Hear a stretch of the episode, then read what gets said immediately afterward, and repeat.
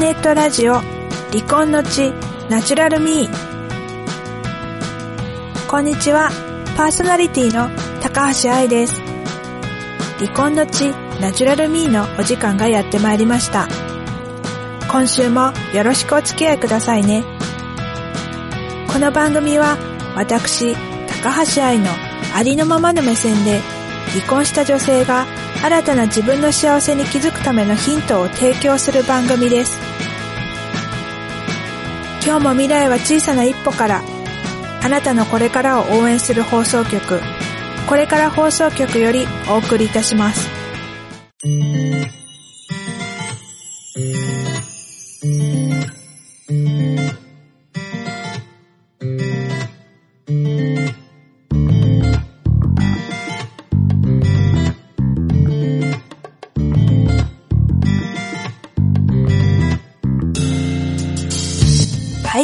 改めまして、パーソナリティの高橋愛です。この前、台風24号が来た時、JR 東日本は電車の計画運休を実施しました。その時、その日ですね、私用事があって東京駅にいたんですけれども、その日日曜日だったんですね、ちょうど台風24号が来たのって。で、お昼はものすごい人で賑わっていて、お昼はね、そう、天気も悪くなかったんですよね。で、どこの飲食店、東京駅のこうお店というお店にはこう、行列ができてました。ところがですね、夕方になってこう雨が降り始めると、東京駅のお店は、もう店という店、あらゆる店のシャッターが閉まっていて、人のも、なんか昼間はあんなにいたのにっていうぐらい、すごい、あの、人が少ない状態になっていました。その後ですね、あの、自分の地元の駅へ戻ったんですけれども、そこも、JR の駅なんですけど、そこももうお店は駅関連のお店、駅に繋がってるお店はもう全部閉まってました。で、その日の夜中はですね、ものすっごい風が吹いてですね、その風と雨の音でなかなか眠れませんでした。はい。でも朝起きたら家の方は別にそんなに被害もなくあったの、被害もなく、あの、ちょっとほっとしました。はい。では今週もこのコーナーから行きましょう。離婚した女性に送る心このまま、ありのまま。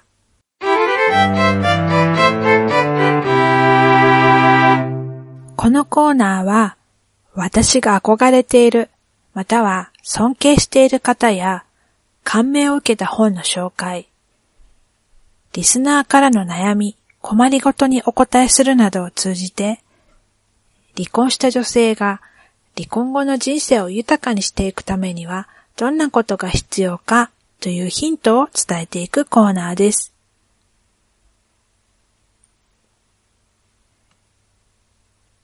今日はアサーションの話をしたいと思います。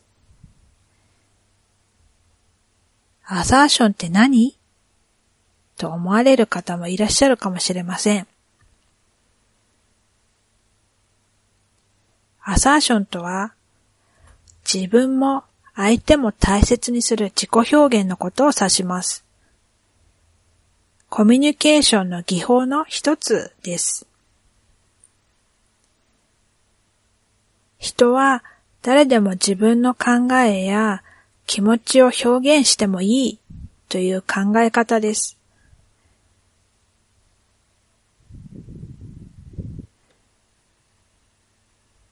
例えば、この前も例に挙げたんですけど、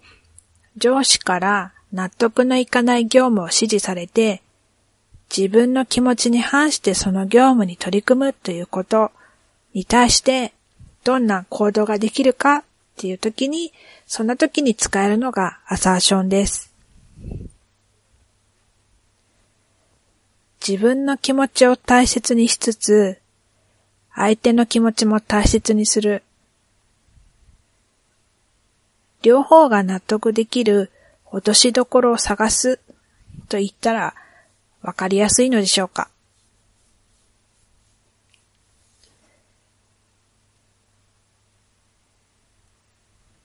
人はコミュニケーションを取るとき、三つのタイプに分かれます。一つ目が、アグレッシブ。これは攻撃的自己表現と言って、自分の思い通りに相手を動かそうとするタイプのことです。二つ目が、ノンアサーティブ。非主張的で自分の言いたいことを言えなかったり、断りたいことを断れなかったりするタイプです。三つ目がアサーティブ。自分の考えや気持ちをその場にふさわしい方法で表現するタイプです。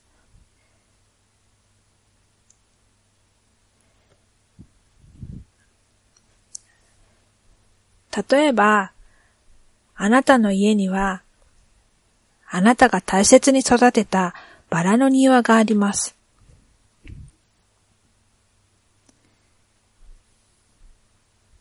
そこへ友人が小さな子供を連れて遊びに来ました。子供は庭で遊んでいますが、あなたは大切なバラが踏まれたりしないかどうかが心配です。そんな時に友人になんて声かけをしますか？ちょっと考えてみてください。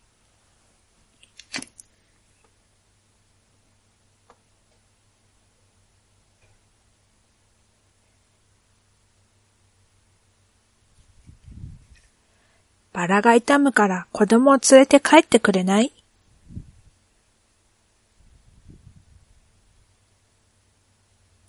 本当はバラが心配だけど、見て見ぬふりをする。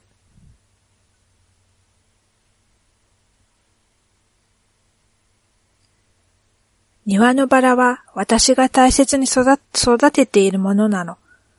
バラが踏まれたりしないか心配だし、それにあなたの子供がバラのトゲで怪我をしてはいけないから、一緒に公園に行かない？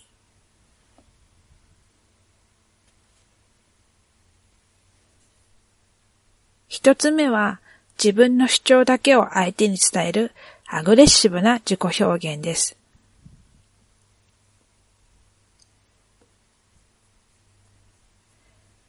二つ目は非主張的な自己表現です。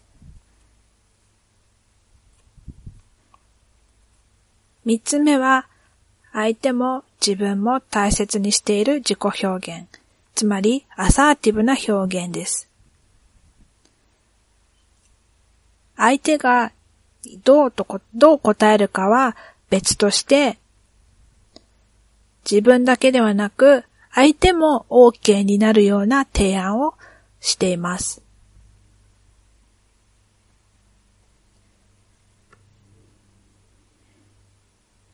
アサーションのいいところ、考え方が好きなところっていうのは、自分の気持ちを相手に伝える権利が誰にでもあるっていうところが私はとても気に入っています。なんか怒りとか心配とか悲しいとかそういった気持ちを相手に伝えてはいけない私は思ってたんですけれども、嬉しいとか楽しいとかだけではなくて、悲しいとか怒ってるっていうことも相手に伝えていいっていうのが許す、いいんだよっていうのをなんか初めて知ったのがそのアサーションなんですね。それに対して相手がどう答えるかっていうのは、その相手の自由なわけでして、でもそこで自分がこういうことが悲しかったよって伝えることはできる、やってもいいんですよ。なんかそこをなんか知った時にすごく自分の中で心がすごく楽になった部分っていうのがあって、で、アサーションっていいなぁなんて思ったんですね。その悲しいとか腹が立ってるとか、そういったその伝え方をどう表現するかで、その表現の仕方さえは学べば、相手も自分も気持ちのいいコミュニケーションができるんだなっていうことを知ったので、まあ全然使いこなせてはないんですけど、アサーションっていいなって思っている次第です。はい。今日は簡単ですが、アサーションについて紹介してみました。あの、参考の本いっぱい出てるので、もしご興味があったら本読んでみてください。なんか漫画版とかも出てるんで、漫画だとわかりやすいかもしれません。それでは後半のコーナーへ行きたいと思います。愛がナチュラルに語るここだけの話。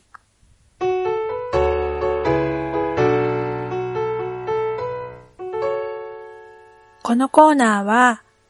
私がナース時代に体験したびっくりエピソード、面白いエピソード、ナースが使う用語について、また、ナースあるあるなどを語ります。その他、リスナーからの愛にこんなことについて語ってほしいというリクエストも受け付けています。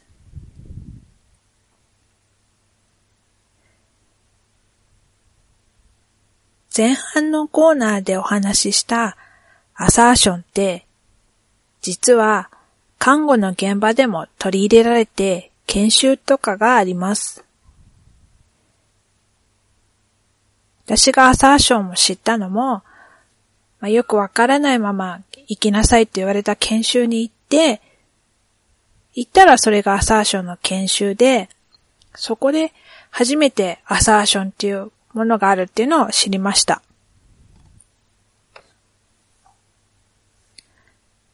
コーチングも、あの、なんだろう、あの、看護の現場で取り入れることがあって、それの研修とかも、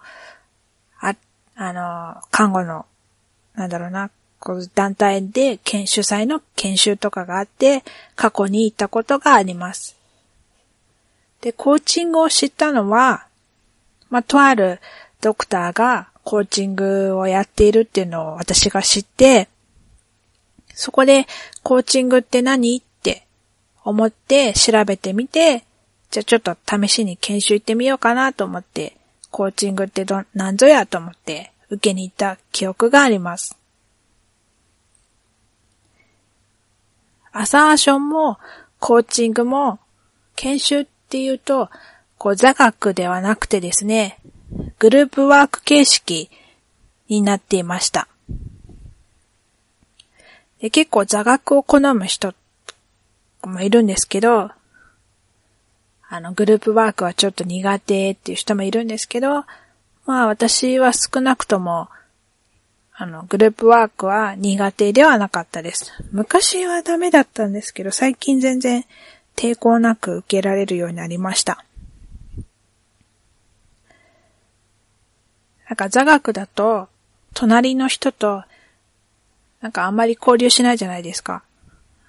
私だけですかね。あんまりこう話しかけにくいなっていうのがあって、業務命令でいやいや来てる人もいるし、なんか座学だとそう、とにかく受けてとにかく帰るみたいな、そんな人もいるんですね。でもグループワークだと、ワークの時間は少なくとも課題について、こうみんなで話し合うことができるので、まあ、世間話はしないとしても、まあなんかちょっと楽しいなぁなんて思います。で、どの研修でもセミナーでも、習ったこ、ね、習った当初はなんかすごい、ね、何でもそのことはできるような、マスターしたような気分になるんですけれども、なんか継続して活かせないと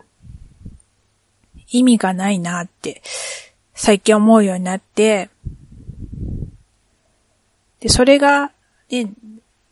なんだろう、実践できる人っていうのは本当に参加した人たちのわずかなんだろうなって思います。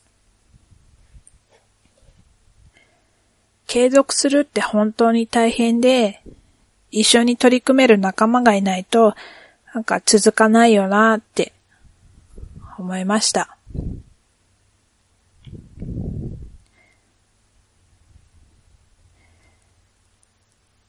えっ、ー、と、ちょっと余談なんですけど、アサーションの研修に行った後ですね、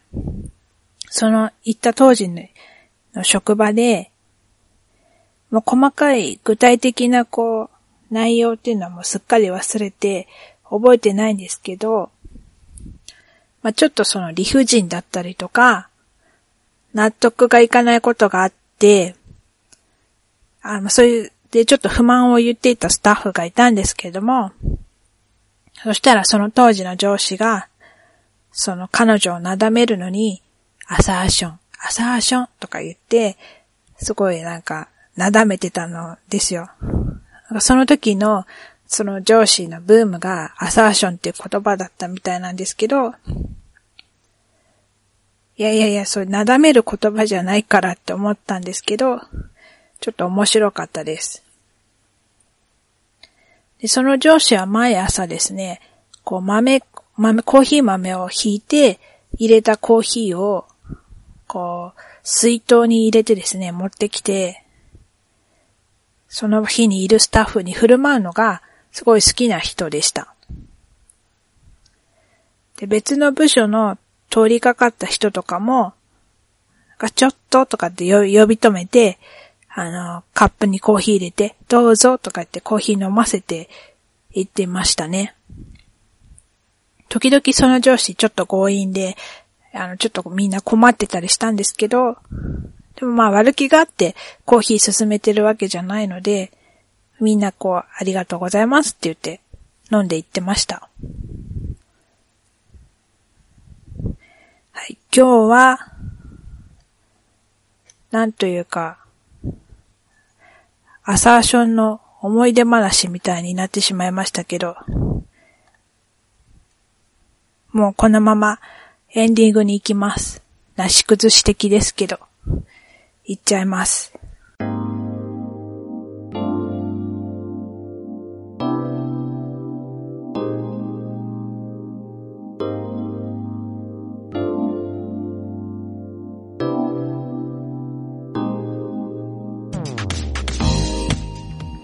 今日のお話はいかがでしたか？ご感想をお待ちしております。先日、